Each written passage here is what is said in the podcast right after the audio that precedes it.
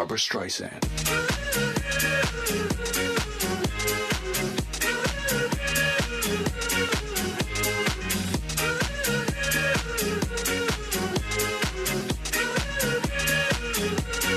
Barbara Streisand.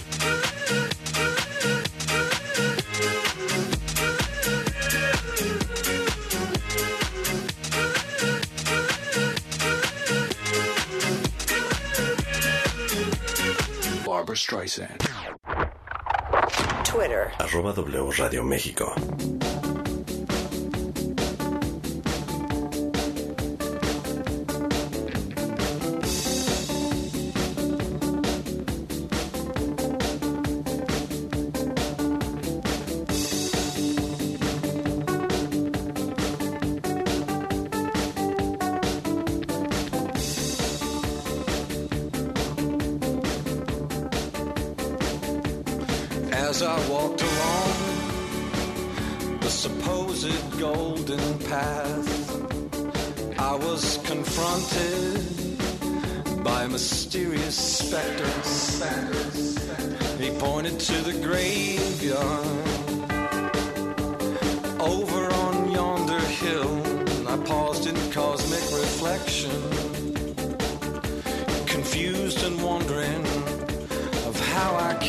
To die. Hmm. Hmm. I was confused. For if I was dead, how and why did I die? But I composed myself and decided I should face it. But I stood paralyzed on the supposed golden path, and I was confronted by a powerful demon force. We have to change our immigration laws. Es una batalla por la independencia. Cuando se alcanza la democracia, Escuchas la lupa este estudio se aborda el agua en México se enfrenta a un gran. Noticias W con Verónica Méndez.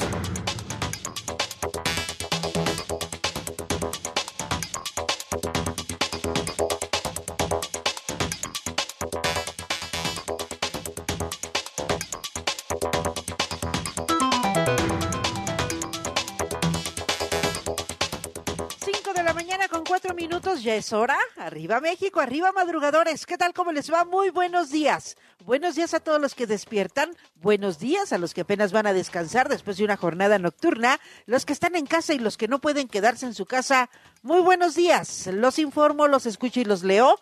Estamos en vivo y en directo por la señal de W Radio México 96.9 y nos encuentra también en arroba W Radio con el hashtag Vero Méndez o con el hashtag Noticias W. Cuéntenos cómo amanece, cómo despierta. Ya casi, casi la última y nos vamos. Ya sabe que los jueves, los jueves es un viernes chiquito, tienen lo suyo.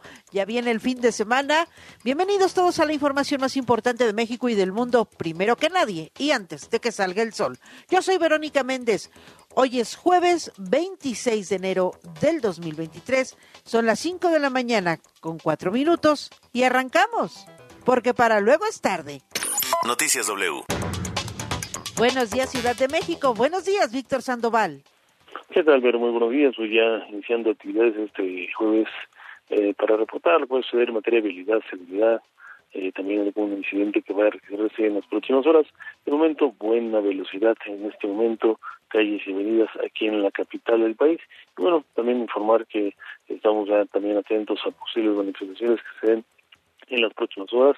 Se tienen programadas dos de ellas, una a las nueve de la mañana hacia la zona de Palacio Nacional, otra más a lo que es la zona de la eh, Secretaría de Gobernación. Pero también ya el transporte público opera sin mayor contratiempo, abrigarse se inicia esta temporada invernal y se siente mucho ambiente frío esta mañana. Pero el reporte. Gracias, gracias por la información. Así es como despierta la Ciudad de México. En materia de justicia, Víctor Sandoval, me permito preguntarte en este amanecer. Ayer por la noche, la Fiscalía de la Ciudad de México, la Fiscalía que encabeza Ernestina Godoy, eh, pues dio a conocer eh, información sobre el caso de María Ángela, determinando que el caso de María Ángela no hay delito, que ella se ausentó voluntariamente y que por eso no hay delito que investigar. Víctor, cuéntanos qué sabes, cuéntanos qué pasó. Sí, pues ya prácticamente lo has dicho eh, este tú, lo he dicho ayer Ulises Lara cerca de las eh, 11 de la noche, un mensaje eh, que dio vía Zoom, eh, Ulises Lara, vocero de la Fiscalía de la Ciudad de México, pues a conocer lo que se estaba pues, prácticamente manejando desde hace unos días, pero ayer ya por la noche eh, se hizo de manera oficial que esta joven, que bueno, hace unos días eh, presuntamente fue raptada de ahí de la zona de Indios Verdes, mientras su mamá estaba dentro de unos sanitarios, pues que había sido robada, que había sido secuestrada, y que bueno, hace prácticamente una semana eh, fue localizada en unos plásticos en Zahualcoyot, y bueno, semi desnuda, y bueno, ayer se, a través del mensaje se comprobó todo, todo un seguimiento, hay que recordar que ya ahora hay cámaras en toda la Ciudad de México, aparte que se pide apoyo también en algunos domicilios, en algunos comercios, cuando es necesario para alguna investigación judicial, y bueno, pues se demostró que ella sola se fue de este punto, que nunca fue raptada, que no fue secuestrada, y simplemente pues, la adolescente pues se salió eh, quizá por algún problema familiar de su domicilio y de esta manera pues se descarta precisamente que haya sido secuestrada o abusada por de manera violenta por alguna otra persona. Eso fue lo que determinó la investigación de la Fiscalía de la Ciudad de México, Vero. ¿Te parece si escuchamos parte de la declaración? Claro, claro Adelante. La adolescente arribó al campamento de un colectivo ubicado en inmediaciones del Palacio de Bellas Artes. Ahí, como lo señalaron en su entrevista, le brindaron apoyo al pensar que se trataba de una persona perdida, luego de que le solicitó ayuda para dormir y recibió asilo por parte de una de las integrantes en un domicilio ubicado en la colonia Juárez Pantitlán, en Esahualcoyot, Estado de México. Pues ahí está, ahí están las declaraciones, Víctor. Sí, así es, pues de esa manera, pues ahora sí que tendrá que explicar a esa jovencita cuáles son problemas, o incluso la misma familia, ¿no? Saber qué, qué problemas había en torno a la menor y, y sus familiares por los motivos por los cuales se fue de su casa. Gracias, gracias por la información, como siempre, tan puntual, Víctor Sandoval. Te mando un fuerte abrazo, feliz jueves. Sí, igualmente, pero buenos días. Muy buenos días. Y de la Ciudad de México, como todas las mañanas, a la Perla Tapatía. Buenos días, Guadalajara. Buenos días, Toño Neri. ¿Qué tal, Vero? Muy buenos días a ti y a todo el auditorio. También estamos aquí en la Perla Tapatía con algo de frillito, siguen las bajas temperaturas, estamos de, de 4 a 5 grados, especialmente en la zona metropolitana. Y bueno, hemos tenido unas horas en las, eh, difíciles en materia de seguridad. Comentarte que tuvimos dos balaceras en la zona metropolitana, una de ellas se registró sobre la calle de Cerro Azul y San Mariano en la colonia Poses Cuates, esto hacia el nororiente de Guadalajara, luego de que elementos de la Fiscalía del Estado llevaron a cabo un operativo para detener a un sujeto que contaba con orden de aprehensión. Llegaron hasta una hasta una finca eh, para tratar de, de detenerlo. Sin embargo, ese sujeto tenía un rifle AR-15 y comenzó a dispararles a los elementos. Hay uno de estos eh, gendarmes herido de gravedad luego de que presentó un disparo en la cabeza. Después de un amplio operativo eh, eh, se sumaron diferentes corporaciones. Este sujeto fue detenido y bueno, ya todo quedó bajo control. Sin embargo, el elemento continúa aún grave en el Centro Médico Nacional de Occidente después de este impacto en la cabeza. Y por la ya por la noche también se registró otra balacera sobre la prolongación 8 de julio, esto a la altura del funcionamiento del canto, se llama muy al sur, en los límites de Tlaquepaque y Tlajomulco, luego de que elementos de la Guardia Nacional detectaron a unos eh, sujetos, al parecer, dedicados al robo de, de trailers, inclusive habían colocado costales sobre esta importante avenida para impedir el paso de los vehículos de emergencia. Después de esta balacera de persecución, fueron detenidos dos sujetos y están a disposición del agente del Ministerio Público. Y también, por otra parte, eh, pues una persona también fue uh, baleada ahí sobre la calle de Castillo del Monzón y Sierra de Chapultepec, la colonia Parque del Castillo, en el municipio de Salto, también derivado de un asalto. Así es de que pues hemos tenido pues unas, unas horas complicadas aquí en la zona metropolitana de Guadalajara. Y por último, hay una mujer que también que fue detenida porque eh, eh, participaba en narcotizar a pasajeros que venían de fuera, de Sonora, de, Culiacán, de la Ciudad de México, especialmente escogían a personas de la tercera edad, les eh, ganaban su confianza, les daban galletas, algún tipo de jugo, ya que esas personas quedaban inconscientes, les, las, les robaban, les quitaban sus eh, pertenencias. Ya por lo menos había unos 10 casos en los últimos meses y el día de ayer por la noche esta mujer fue detenida, a nombre Graciela M, de 44 años, fue detenida al, ser identificada que pertenece a esta banda de narcotizadores y está también a disposición ya de un juez. Y por lo que tenemos, Vero, muy buenos días. Gracias, gracias por la información. Toño Neri, te mando un fuerte abrazo, que tengas buen, bien, buen jueves. Hasta luego, buen día. El clima del meteorológico. Lugo, buenos días, adelante. Muchas gracias, Vero. Buenos días al auditorio. Tenemos que para hoy jueves el Frente Frío número 27 se extenderá sobre la península de Yucatán y el sureste mexicano, lo que ocasionará lluvias puntuales torrenciales en zonas de Chiapas y Tabasco y lluvias puntuales intensas en Veracruz y Oaxaca, las cuales podrían originar incremento en los niveles de ríos y arroyos, deslaves e inundaciones en zonas bajas, además de producir lluvias puntuales muy fuertes en Campeche, Yucatán y Quintana Roo. Los remanentes de dicho frente ocasionarán a su vez chubascos en Puebla y lluvias aisladas con bancos de niebla sobre el sur de Nuevo León, sur de Tamaulipas, San Luis Potosí, Querétaro, Hidalgo y Tlaxcala. Y la entrada de humedad del Océano Pacífico originará lluvias aisladas en Guerrero. La masa de aire frío asociada al frente mantendrá evento de norte muy fuerte, es decir, con rachas de 70 a 90 kilómetros por hora en el istmo y golfo de Tehuantepec y norte fuerte con rachas de 50 a 70 kilómetros por hora se presentarán en costas de Veracruz, Tabasco, Campeche, Yucatán y Quintana Roo. Asimismo, prevalecerá el ambiente frío a muy frío, de 5 hasta menos 5 grados durante la mañana y noche en entidades del noroeste, norte, noreste, centro y oriente del territorio nacional, así como en zonas serranas de Nayarit, Oaxaca y Chiapas, llegando a ser temperaturas gélidas eh, por debajo de los eh, menos 5 grados en sierras de Sonora y Chihuahua. En contraste, habrá ambiente cálido vespertino en zonas costeras de Sinaloa, Nayarit, Jalisco, Colima, Michoacán y el sur de Chiapas. Y este ambiente vespertino llegará a ser caluroso con temperaturas máximas de 35 a 40 grados en zonas de Guerrero y costas de Oaxaca.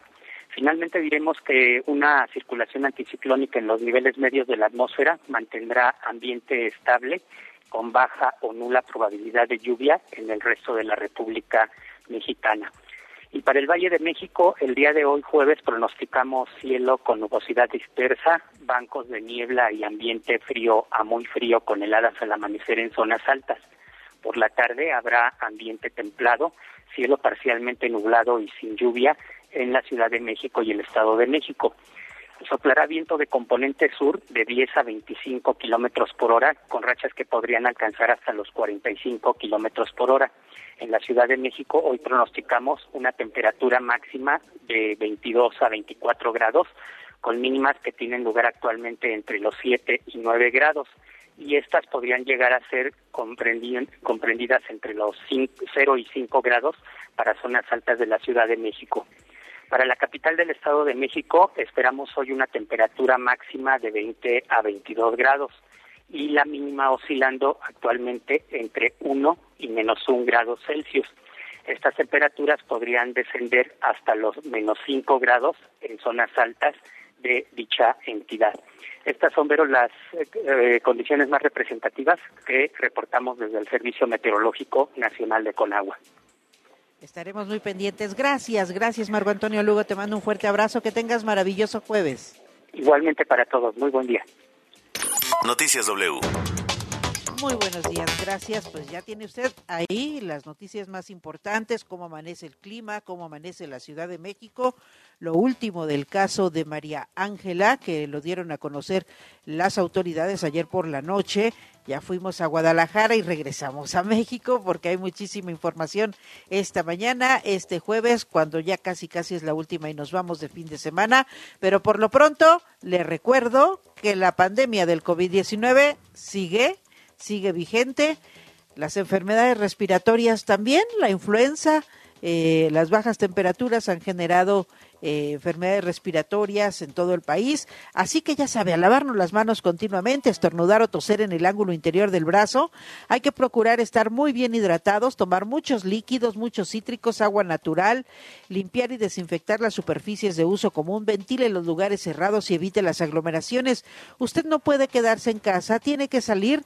Le recuerdo que hoy es jueves y no circulan los autos con engomado verde, terminación de placas 1 y 2, holograma 1 y 2. ¿Va a viajar en el transporte público? Entonces lleve su cubrebocas, su gel antibacterial para limpiarnos las manos constantemente y en todos, en todos los lugares públicos le recomiendo que siga usando su cubrebocas. Ahora sí, vámonos de lleno a la información.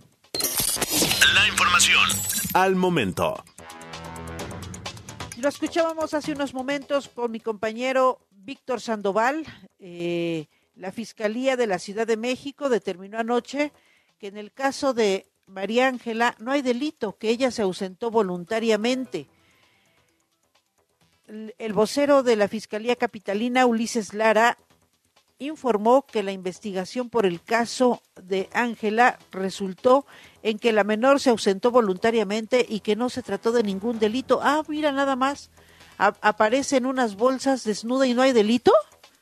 En un mensaje a medios, el vocero señaló que la menor se dirigió hacia el campamento de un colectivo en Bellas Artes en donde le brindaron apoyo.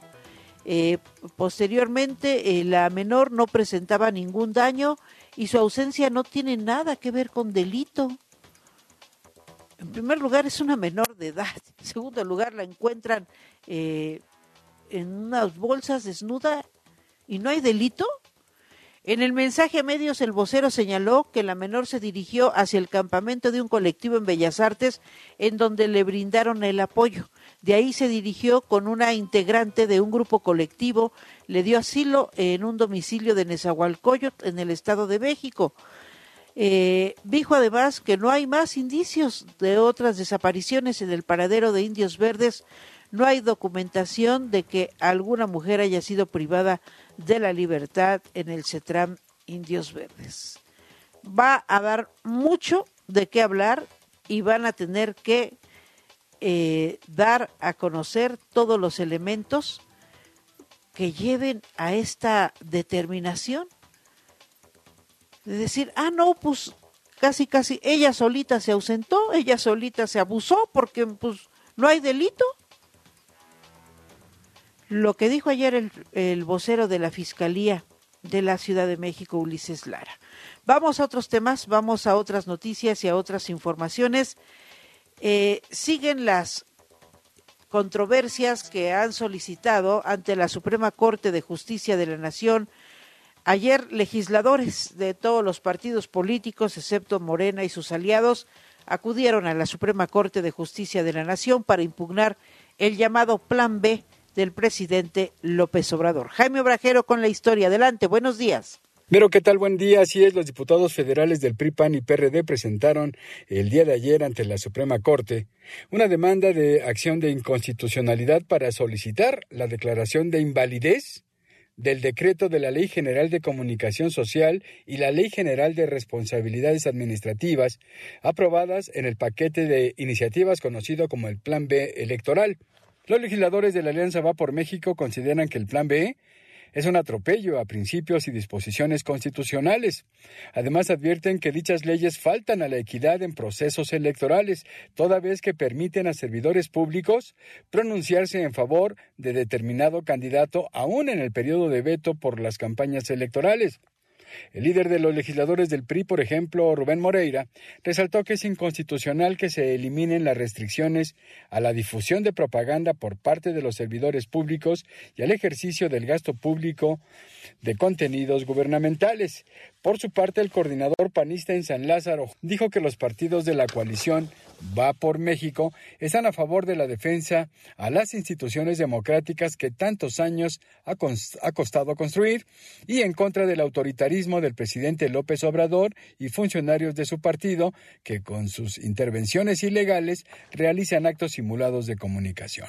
Finalmente, el jefe de los diputados del PRD, Luis Espinosa Cházaro, reiteró lo delicado que resulta para el país el hecho de que el oficialismo viole el proceso legislativo mediante una aprobación fast track y con miras hacia una elección de Estado que puede derivar en un grave conflicto postelectoral, por lo que hizo un llamado respetuoso a la Suprema Corte para que dé trámite a la mayor brevedad a estas acciones de inconstitucionalidad, pues dijo sería indispensable contar con el fallo antes de que inicie el proceso electoral de 2024. Pero este es el reporte que tenemos. Gracias, gracias por la información, Jaime Obrajero. También a esta controversia se sumaron los senadores de oposición que, eh, del PRI, PAN, PRD, Movimiento Ciudadano y de el Grupo Plural, el Grupo Plural, el Grupo Independiente, eh, que solicitaron a la Suprema Corte de Justicia de la Nación este recurso de inconstitucionalidad para pedir la declaración de invalidez de dos reformas, incluido incluidas en el plan B del presidente López Obrador con el fin pues de impedir eso, de que estas reformas del presidente López Obrador impacten en los comicios del 2024. Los legisladores alegaron que los cambios realizados por la mayoría morenista y sus aliados a la Ley General de Comunicación Social y a la Ley General de Responsabilidades Administrativas en materia de propaganda rebasaron lo establecido en la Constitución, violan al menos cinco principios previstos en la Carta Magna y además fueron aprobadas en medio de irregularidades en el proceso legislativo. Pues ahí están los diputados y los senadores de oposición pidiéndole a la Suprema Corte de Justicia de la Nación que anule, que anule estos eh, ordenamientos que aprobó Morena, ahora sí, como dicen por ahí, a la mala. En otros temas, y eh, hablando también de la Suprema Corte de Justicia de la Nación, ayer el presidente del Senado, Alejandro Armenta, arremetió contra la ministra Yasmín Esquivel, que ha sido señalada por plagiar su tesis de licenciatura y que pues cada vez son más las voces que le piden que renuncie en virtud de que el trabajo que presentó para titularse como licenciada pues no es original. El mismo eh, presidente del Senado, Alejandro Armenta, pues criticó que la ministra se mantenga en su cargo. Vamos a escuchar lo que dijo el presidente del Senado. La ministra, si mintió en la titulación, debe de actuar con ética. Tú comentaste algo que es delicado. Una resolución judicial de la ministra, si no tiene título, va a tener consecuencias jurídicas graves. La ministra debe reflexionar.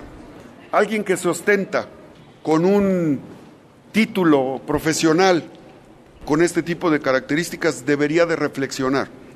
Debería reflexionar. La ética y la moral deben ser rescatados. Deben de ser inherentes a la política. Es vergonzoso. Y ahora sí que como dice la chaviza, tres doritos después, el mismo Alejandro Armenta dijo, no, yo no quise decir eso, no, no, no, no, yo no quise criticar a la ministra, no, yo respeto la división de poderes, respeto a los ministros, ah, pero pues todos sabemos que seguramente le jalaron las orejas por andar criticando a la ministra favorita del presidente López Obrador.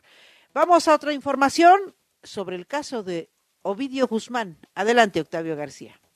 ¿Cómo te va a ver? Muy buenos días. Así es, el juez quinto de distrito en materia de amparo y juicios federales con sede en el Estado de México, Alfonso Alexander López Moreno, otorgó una suspensión definitiva a Ovidio Guzmán López, alias El Ratón, la cual frena de manera indefinida su entrega a Estados Unidos mientras se resuelve el amparo que promovió para evitar ser extraditado.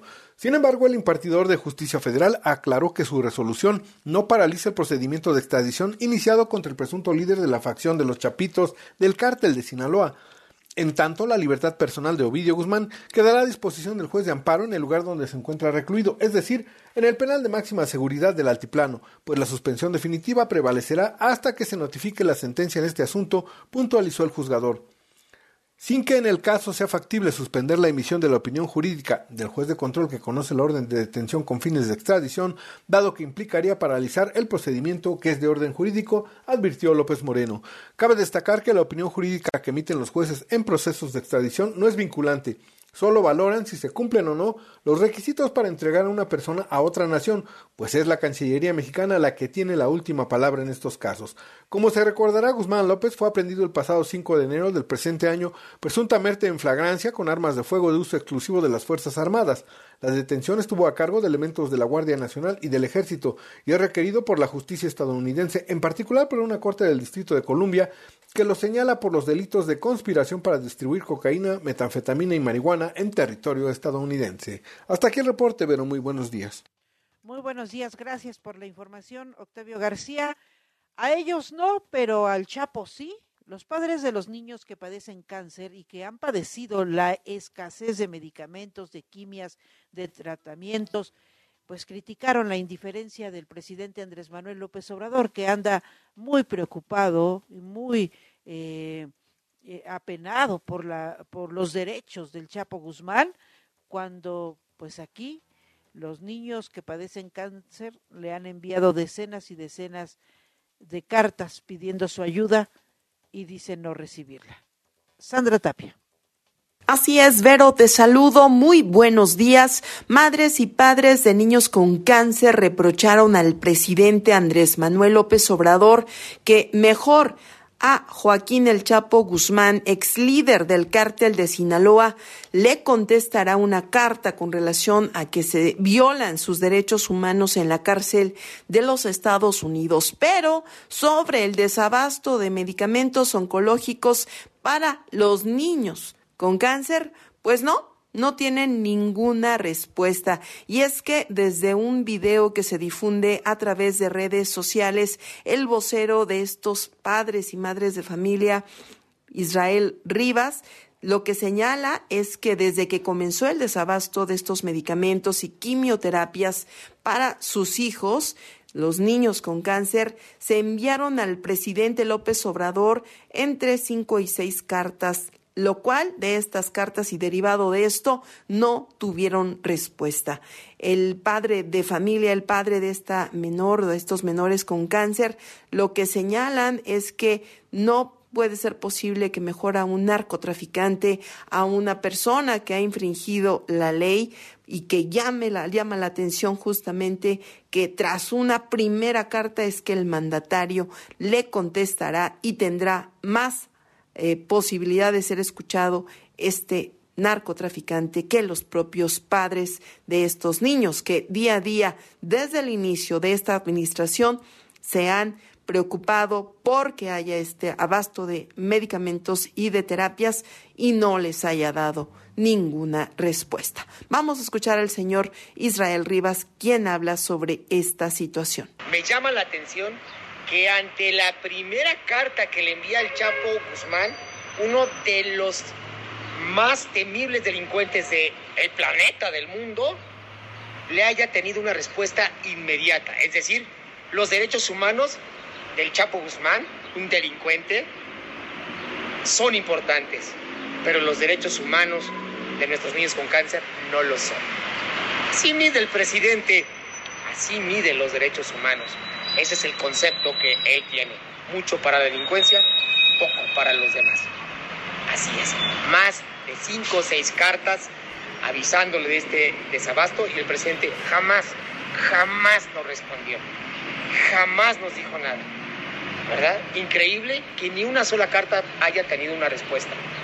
Pero al Chapo Guzmán, a un delincuente, cuentan más sus derechos humanos que los derechos humanos de nuestras niñas de nuestros niños enfermos. Y es que hay que recordar que el 17 de enero pasado, este narcotraficante, el Chapo Guzmán, a través de su abogado José Refugio Rodríguez, pidió a López Obrador reparar las supuestas violaciones a sus derechos humanos desde esta cárcel de Estados Unidos y donde pues no ha podido ni siquiera ver el sol. El presidente dijo que va a tener una respuesta, pero los padres de estos niños con cáncer tienen cinco o seis cartas que han enviado al mandatario y ni un sí o un no han tenido como respuesta del presidente. Vero, es el reporte. Gracias por la información, Sandra Tapia. Pues ahí está, ahí está este otro panorama de quienes también le han enviado cartas al presidente López Obrador y solo han tenido su indiferencia. Vamos a más noticias en esta mañana. Eh, pues se cumple ya más de una semana de que la Guardia Nacional se encuentra en el metro, que dice la jefa de gobierno, Claudia Sheinbaum. Cuéntanos, Evangelina Hernández, adelante. ¿Qué tal, Vero? Muy buenos días. Hoy se cumplen 15 días del ingreso de 6.000 efectivos de la Guardia Nacional al metro de la Ciudad de México. Y la jefa de gobierno, Claudia Sheinbaum, informó que sus labores se van a mantener por el momento sin ningún cambio. por el momento continúan igual la Guardia, este, con sus su presencia, su visita nocturna también, eh, hasta ahora. No, no se ha considerado más. En conferencia de prensa, la mandataria dijo que pese a que se han seguido reportando algunos incidentes que ella califica de atípicos, no se tiene tampoco contemplada la presencia de más elementos de la Guardia Nacional o de permitir su ingreso a otras áreas del organismo. La jefa de gobierno también explicó que desde el día de antier se instalaron carpas en distintas estaciones de todas las líneas del metro y ahí servidores públicos, así como elementos de la Guardia Nacional y de la Policía Capitalina van a ofrecer información a los usuarios. Negó que se trate de módulos donde se van a atender temas específicos como el sabotaje o la inseguridad. Sí, es para información y que, mucha gente pregunta. Entonces es información y estar ahí presencia. Presencia. No es por líneas, se instalaron y es información general, presencia, apoyo a la ciudadanía. Hasta aquí el reporte. Excelente día. Gracias, gracias por la información. En otras noticias, es un verdadero desorden y es un verdadero conflicto el que se vive en Quintana Roo, en Cancún, eh, por los taxistas, los taxistas eh, que se oponen a que ingrese Uber y entonces pues se han dedicado a agarrar a patadas, a golpear a los Uber, a los conductores de Uber, eh, han bloqueado las las vialidades, afectando por supuesto sobre todo al turismo. Pero el presidente López Obrador dice que no, que no pasa nada, que todo está muy bien, a pesar de que habitantes de Cancún piden a los turistas que no usen los taxis el próximo viernes 27 de enero, o sea, mañana, como un esfuerzo para ponerles un estate quieto porque son unos abusivos. Eh, las personas de la región piden que de esta manera eh, combatir la llamada mafia de los vehículos de transporte. Y es que sí, son carísimos, carísimos. Me tocó el año pasado un, transporte de, del hotel a un centro comercial ahí mismo, 1.500 pesos, así de, así de caro, pues los pagas, no hay de otra, pero dices, y entonces pues los taxistas como tienen ya eh, bien controlado ese servicio, ah, se han opuesto a que Uber entre entre también para dar el servicio de transporte. Cuéntanos, Rocío Jardines, adelante, buenos días. Vero, muy buenos días. Y como exagerado calificó el presidente Andrés Manuel López Obrador los enfrentamientos entre taxistas sindicalizados y choferes de la aplicación Uber en Cancún, Quintana Roo, afirmando que la situación está bajo control. Durante la mañanera, el primer mandatario descartó que los bloqueos que se han dado por los taxistas afecte el turismo en esa parte del sureste mexicano y por el contrario consideró que puede ser un asunto de interés solamente económico al hacer más ruido sobre el tema. Y cuando está por medio el dinero, cuando se trata de los billullos, pues siempre se magnifican las cosas. Y si a esto a eso se le agrega que quisieran pues que en México hubiesen problemas todo el tiempo, pero no, porque imagínense si este, yo hubiese visto a la gobernadora preocupada, este pidiéndome apoyo, sí, lamentable todo eso, irreprobable. Están exagerando un poquito, un poquito, poquito, poquito. Pues el, el mensaje es de que se están resolviendo las cosas, que hay diálogo y que pues ahora se atienden todos los problemas. El jefe del Ejecutivo Federal, Vero, dijo que es mucho más la propaganda de lo que se ha visto que realmente sucede y se pronunció porque todo se solucione por la vía legal. Pues en los dos casos, que se pongan de acuerdo y algo que es fundamental, que no se acuda a la violencia, que este, se resuelvan las cosas mediante el diálogo y por la vía legal. Cuestionado sobre la afectación al turismo en zonas como Cancún y la Ribera Maya, después que el gobierno de Estados Unidos emitió una alerta para sus ciudadanos que buscan viajar a Quintana Roo, López Obrador enfatizó que en ese sentido todo marcha bien porque los turistas pueden entrar y salir del aeropuerto sin problemas. Desde Palacio Nacional añadió que la gobernadora Mara Lezama ya se encuentra atendiendo las demandas de los trabajadores del volante que acusan de competencia desleal a las aplicaciones digitales de taxis. Vero, el reporte. Gracias por la información, Rocío Jardines. Vamos con Octavio García. Ayer la Suprema Corte de Justicia de la Nación determinó acciones relativas al secreto bancario. Adelante, Octavio. Es correcto, Vero. Muy buenos días. Un gusto saludarte. Por mayoría de cuatro votos, la primera sala de la Suprema Corte de Justicia de la Nación amparó a una persona contra la disposición que en la Ley de Instituciones de Crédito obliga a los bancos a entregar información al Ministerio Público Federal durante la investigación de un delito. En su sesión de este miércoles, el alto tribunal concluyó que es inconstitucional la facultad de la Fiscalía General de la República para acceder a información bancaria y financiera sin autorización previa de un juez. Por tanto, este mismo criterio deberá ser utilizado por todos los jueces y magistrados del país que analicen amparos contra la Fiscalía General de la República por obtener este tipo de información sin control judicial y al fijarse de forma definitiva un precedente obligatorio desde la Suprema Corte. A propuesta de la ministra Margarita Ríos Farjat, la Corte concluyó que no existen razones válidas para que los fiscales soliciten información resguardada por el secreto bancario en detrimento del derecho humano a la vida privada. El artículo 142, fracción primera de la Ley de Instituciones de Crédito, vulnera el derecho a la privacidad en su vertiente de secreto bancario, porque permite al Ministerio Público solicitar información financiera de una persona sujeta a investigación penal, a fin de comprobar la comisión de un delito o la probable responsabilidad penal sin someter su petición a control judicial previo, lo que es contrario a lo establecido en el artículo 16 de la Constitución Política del país, concluyó la Suprema Corte de Justicia de la Nación. Así, el máximo Tribunal Constitucional del país amparó a Peter Bauer Mengelberg López, cuñado de José Luis Vargas Valdés, expresidente del Tribunal Electoral del Poder Judicial de la Federación, en contra de la investigación de sus cuentas bancarias sin una orden judicial.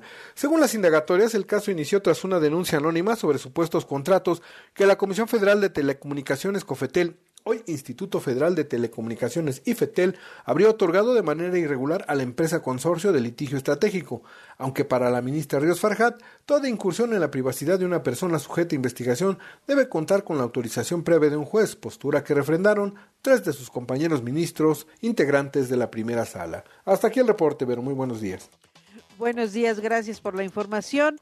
Hoy es jueves de balón y pie. Luis Diego Rodríguez.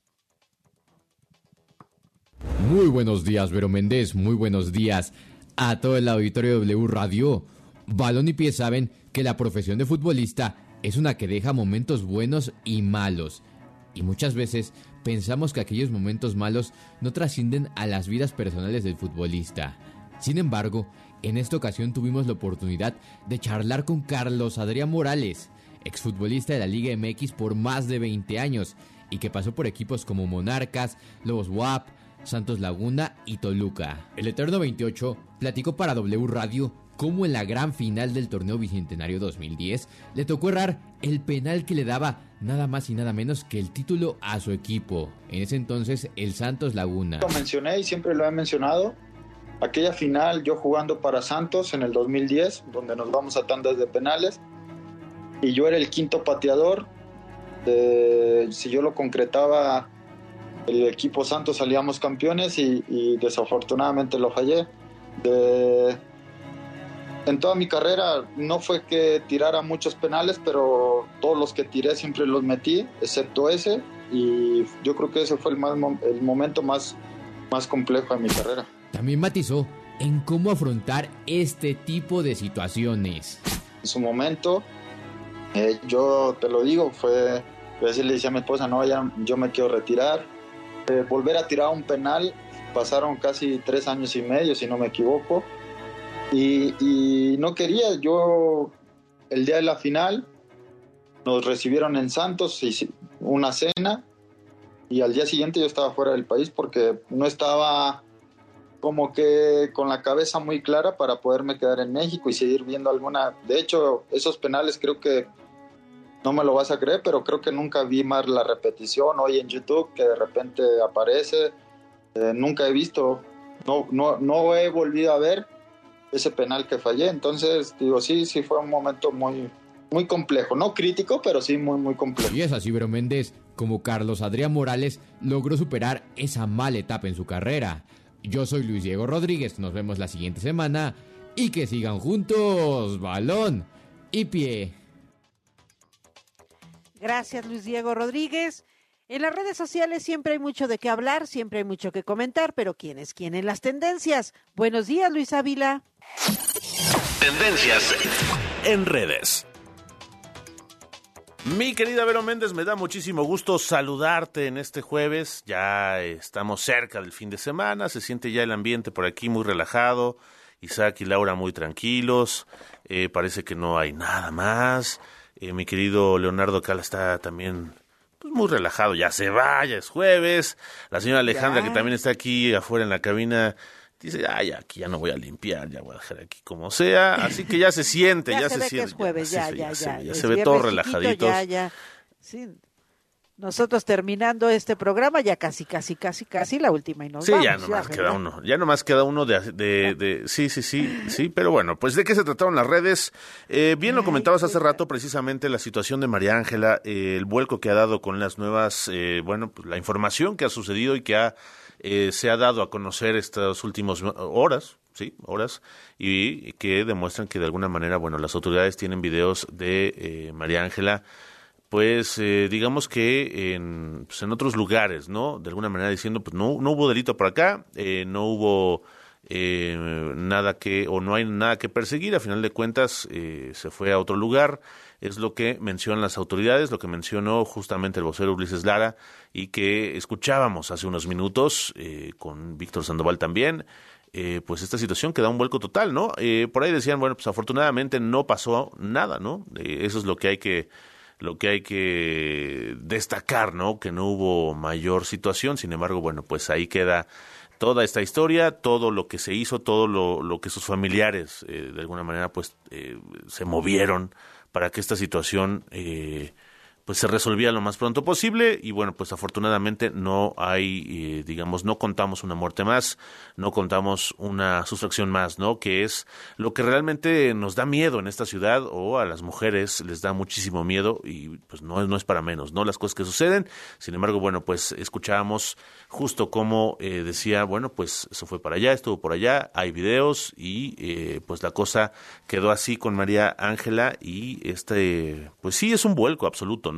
Un cambio de dirección en, esta investigación que de alguna manera pues ya nos tenía un poco preocupados por cómo suceden las cosas. Hay que recordar que, eh, según las primeras versiones, habría desaparecido, ¿no? Después de estar con su mamá cuando ella entró a un baño ahí en el metro y a final de cuentas la encontraron ya en unas bolsas, sin ropa, y bueno, pues a ver qué más se puede decir acerca de esto, porque también pues hay cosas que eh, falta todavía por explicar. Sin embargo, bueno, pues esto en principio, lo que, lo que se dijo por parte de las autoridades de la Ciudad de México, Vero, y desde luego es tendencia ya, si uno busca, si uno encuentra Sí, ahí las cosas, es lo número uno, y desde luego de llamar la atención, eh, porque es un caso que desde luego se le dio ¿Cómo salen la a atención decirlo suficiente. por la noche en un mensaje?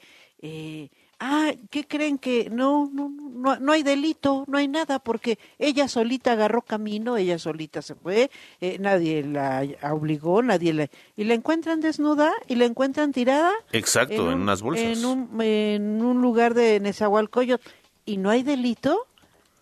Y es una sí, menor sí, de sí, absolutamente, absolutamente. Hay muchísimas cosas todavía por explicar. Sí, y claro. de alguna manera, bueno, pues, eh, mm, pues sí, es uno, yo creo que el principal tema en este momento eh, para, digamos, las, las noticias, las cosas que, eh, pues, que regularmente estamos al tanto, ¿no? Eh, también, eh, desde luego, lo que dijo el Papa ayer sobre la homosexualidad, que no hay que criminalizarla, desde luego ha causado un revuelo importante, ha sido un tema que ha sido, eh, digamos, eh, merecedor de ser tendencia y desde luego desde, desde varias horas. Así que bueno, pues lo que diga el Papa resuena en todo el mundo y así fue con este tema que lo hizo. Eh, hay declaraciones, por supuesto, así que de alguna manera eh, también este tema ha sido parte de, la- de las conversaciones del día a día eh, y bueno, pues a ver en qué, en qué termina todo, a ver qué nos dicen más al rato y eh, Sí. bueno, pues sí. Y, y bueno, pues ya también la mañanera, no hay que decirlo, lo que sucede en Cancún con los taxistas, eh, el presidente eh, nuevamente diciendo que la ONU no sirve para nada y bueno, eh, entre que nos metemos y no en más problemas internacionales, hasta aquí las tendencias, mi querida Vero. Pues así están las cosas. Vamos a estar muy pendientes del caso de María Ángela, como que así como así, ah, no, no pasó nada. No, no, no. Así no hay es. delito, no, no hay nada. Afortunadamente fue encontrada con vida María Ángela, eh, eh, afortunadamente, pero hay mucho, mucho que explicar en este caso. Gracias, gracias Luis. Vamos a una pausa muy breve y regresamos con la mirada global. Noticias W. La información al momento. La opinión, Las voces. el entretenimiento La sociedad. y el estilo de vida. El deporte. La música. W. W Radio.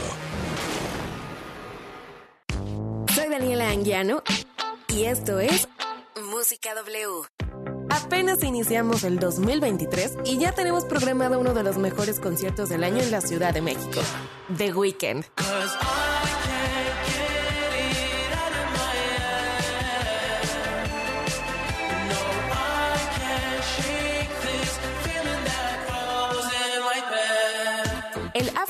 After Hours Till Dawn Tour llegará al Foro Sol el próximo 29 y 30 de septiembre. ¿Ya apartaste la fecha?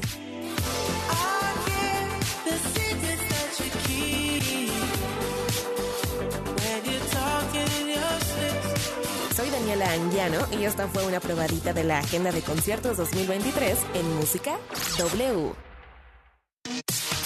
La información al momento. La opinión, Las voces. el entretenimiento La sociedad. y el estilo de vida. El deporte. La música W. W Radio. Noticias W.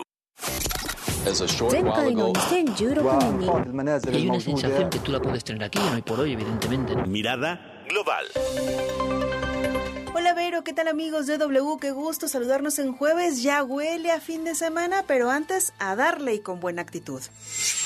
Iniciamos en Europa del Este porque los tanques pesados occidentales decidirán nuestra futura victoria.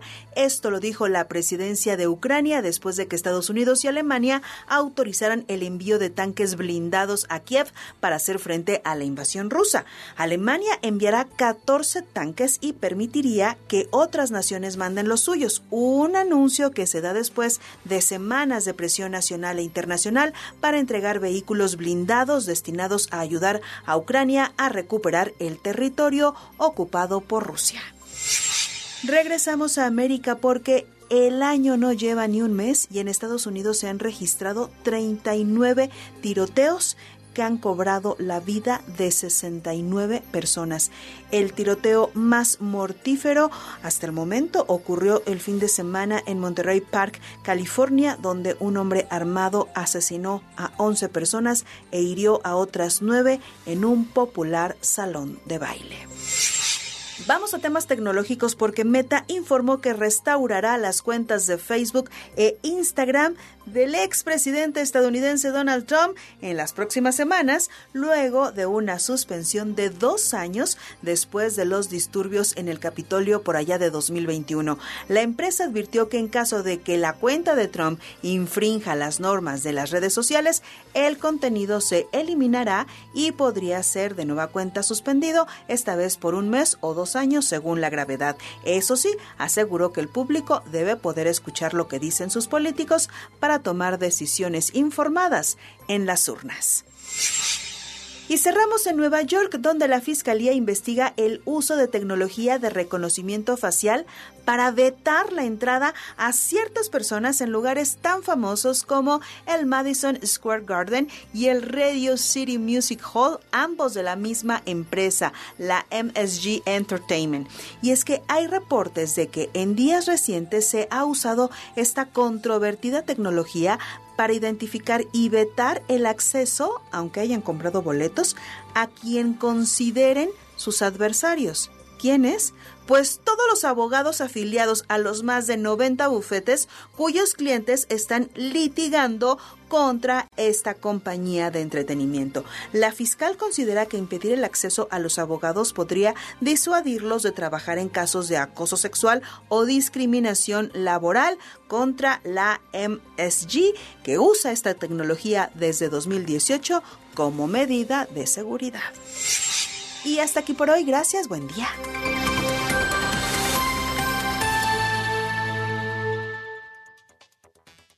Gracias, Carla Santillán. Gracias, Fernando Castañeda. Dice Berito, buenos días. Saludos a tu, a tu equipo, también a Luis Ávila. Gracias, Fernando.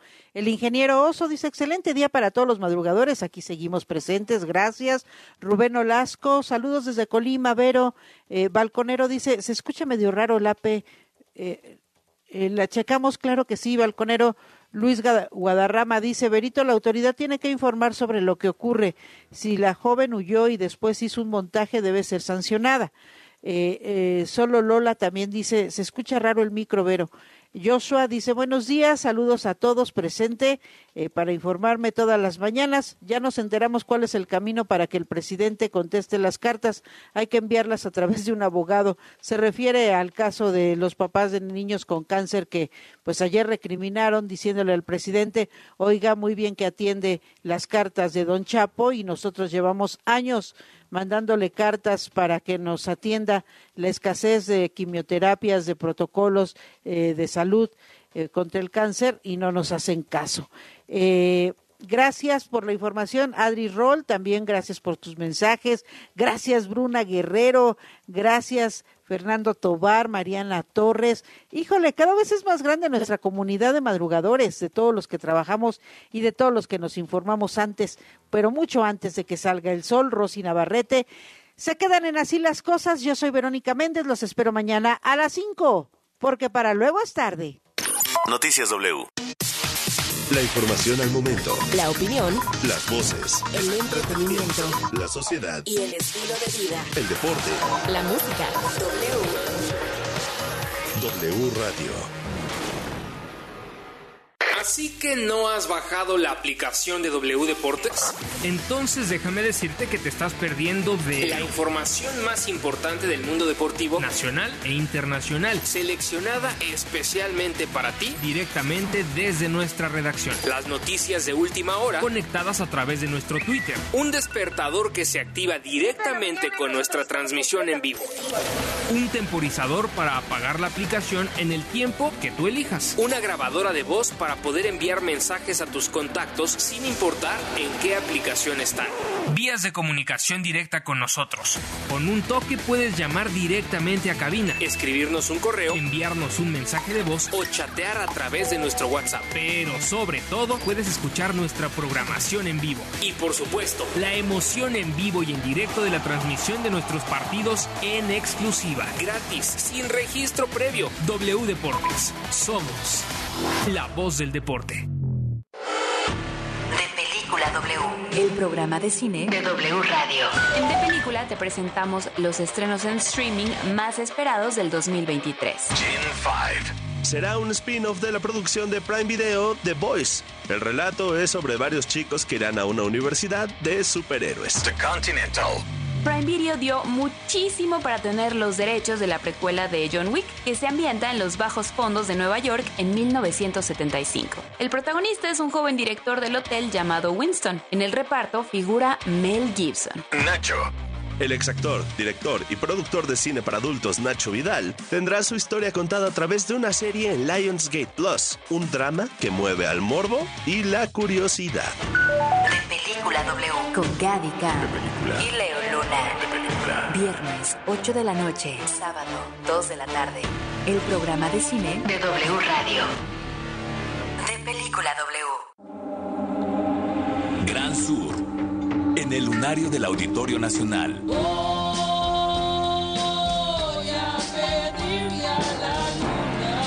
noche es cabrona. 15 de febrero.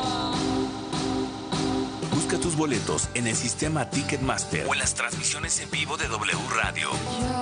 que le abres paso a lo evidente. Gran Sur, la noche es cabrona. Vamos a por el amor. W Radio invita.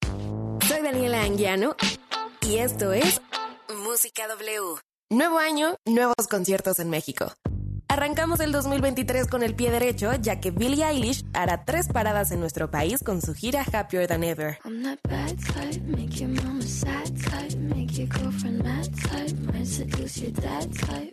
I'm El 29 de marzo se presentará en la Ciudad de México, el 31 en el Festival Pal Norte en Monterrey y el 1 de abril en Guadalajara.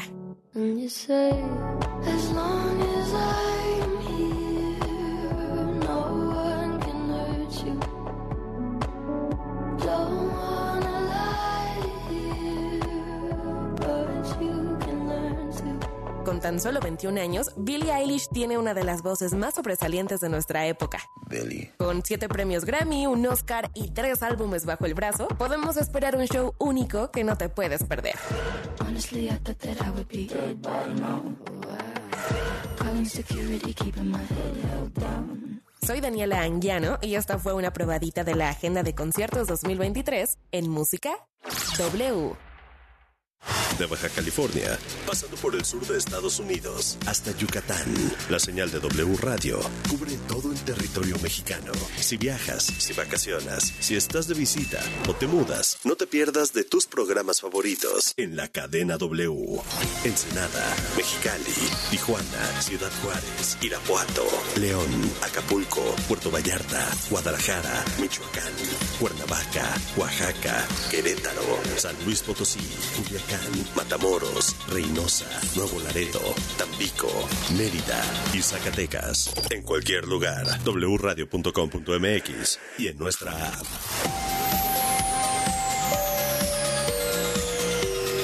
Cadena W. W Radio.